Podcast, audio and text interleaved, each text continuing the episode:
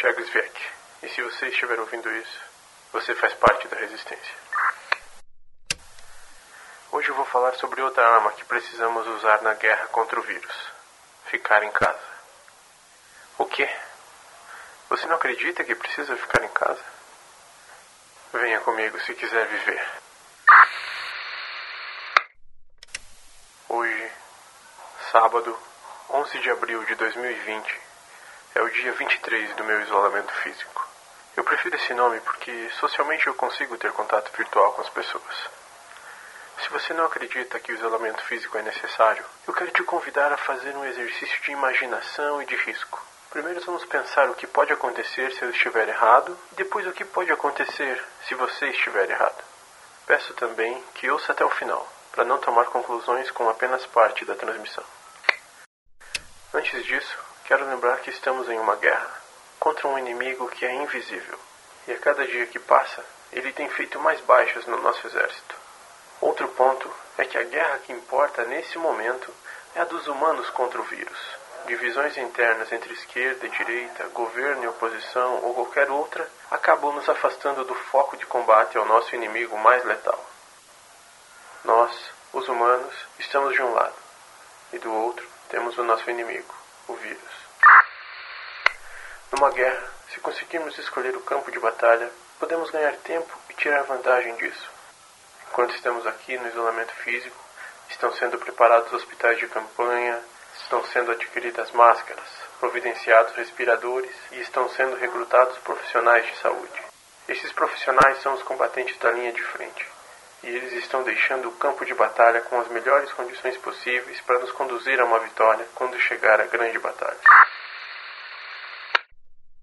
Eu gostaria, gostaria muito de estar errado sobre isso.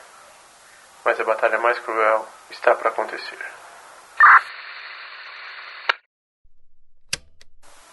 Por outro lado, agimos cedo e isso pode já estar trazendo resultados a nosso favor. O que eu e você podemos fazer enquanto esperamos pela grande batalha? manter o isolamento físico, para ganharmos tempo enquanto o campo de batalha é preparado. Se é impossível para você manter o isolamento físico, tome os outros cuidados, tão citados como não tocar as outras pessoas, lavar as mãos com água e sabão, só levar as mãos à boca, nariz e olhos após lavá-las. Vamos ao exercício imaginativo. Se eu estiver errado, mantivermos o isolamento e a onda de contágios e mortes não vier, o que acontecerá? Ficarei feliz em passar por tudo. Estaremos vivos para correr atrás e reconstruir o que for necessário para retomarmos nossas vidas. Sobre outra imagem, se não fizermos o isolamento agora e a onda de contágios e mortes vier, será tarde demais para fazer alguma coisa. Sem o isolamento, toda a preparação que a linha de frente está fazendo não será suficiente para salvarmos vidas. Eles terão que fazer uma escolha muito triste deixar no respirador uma senhora de 70 anos ou um jovem de 30, como temos visto acontecer em outros países, onde o sistema de saúde já entrou em colapso. Caso você não saiba, o leito de UTI e o respirador serão destinados à pessoa de 30 anos. Temos muitas pessoas sendo curadas, mas talvez alguns infectados não tenham tempo de vencer o vírus pois não terão um leito de UTI e um respirador à disposição. O risco dessa opção não vale a pena. Se você pode ficar em casa, essa deve ser a sua opção. Tanto se quiser viver, quanto e principalmente se não quiser ter a responsabilidade na morte de outras pessoas. Nós vamos vencer essa guerra, mas fará diferença se você lutou do nosso lado ou acabou ajudando o vírus a fazer vítimas.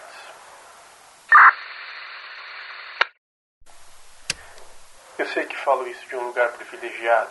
Estou empregado, trabalhando de casa, fazendo todas as refeições, com todas as condições favoráveis para passar bem por isso. Porém, além de fazer essa transmissão com o objetivo de ajudar, eu tenho ficado e recomendo que todos fiquem alerta a alguém que possa estar precisando de ajuda.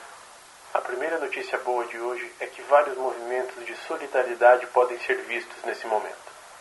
Com certeza tem alguém precisando de ajuda perto de você. Fique atento a essas pessoas. Identifique e ajude à medida que puder. Para potencializar a ajuda, localize movimentos em prol dos necessitados perto de você.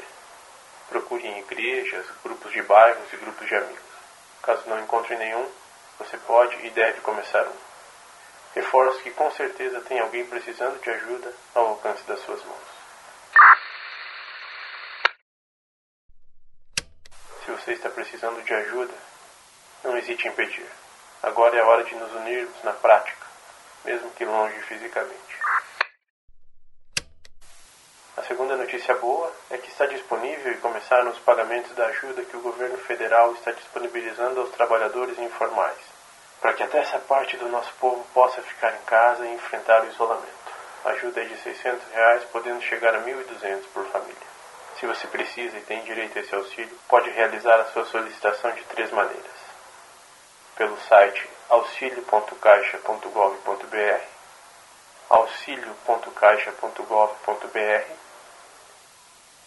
pelo aplicativo Caixa Auxílio Emergencial. Caixa Auxílio Emergencial. Você conseguirá baixar o aplicativo mesmo que esteja sem créditos no celular graças a um acordo entre o governo e as operadoras de telefonia. Fique atento para não cair em golpes. No site, observe se não tem nenhuma letra duplicada e que não tem www no início do endereço. É apenas auxilio.caixa.gov.br. No aplicativo, confirme o desenvolvedor como sendo a Caixa Econômica Federal.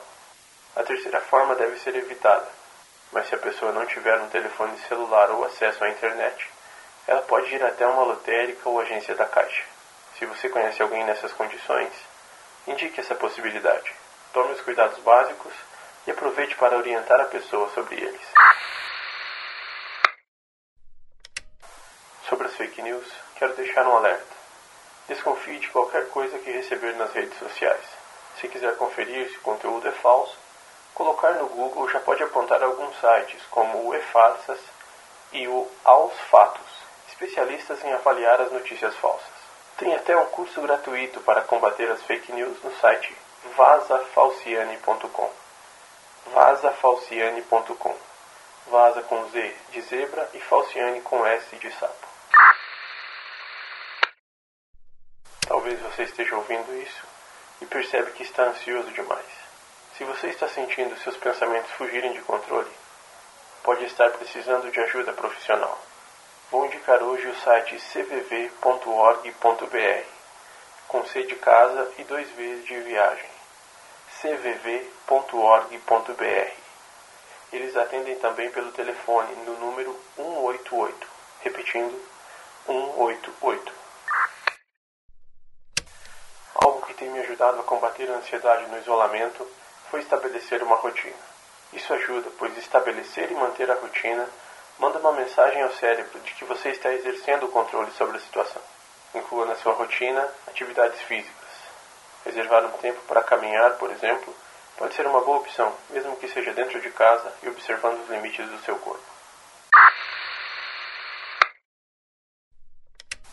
Se você quiser entrar em contato comigo, escreva para o e-mail resistencia.cast.gmail.com resistencia.cast.gmail.com ou ainda pelo WhatsApp no número 41 999 7522 DDD 41 999 7522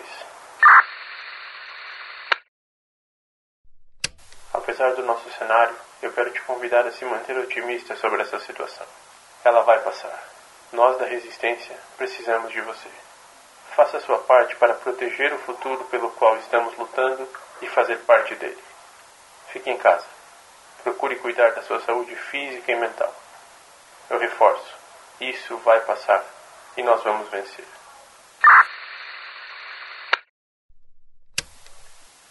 Aqui é o Thiago Zviek e se você ouviu até aqui, você faz parte da resistência. Que a paz esteja com você e lembre, eu voltarei.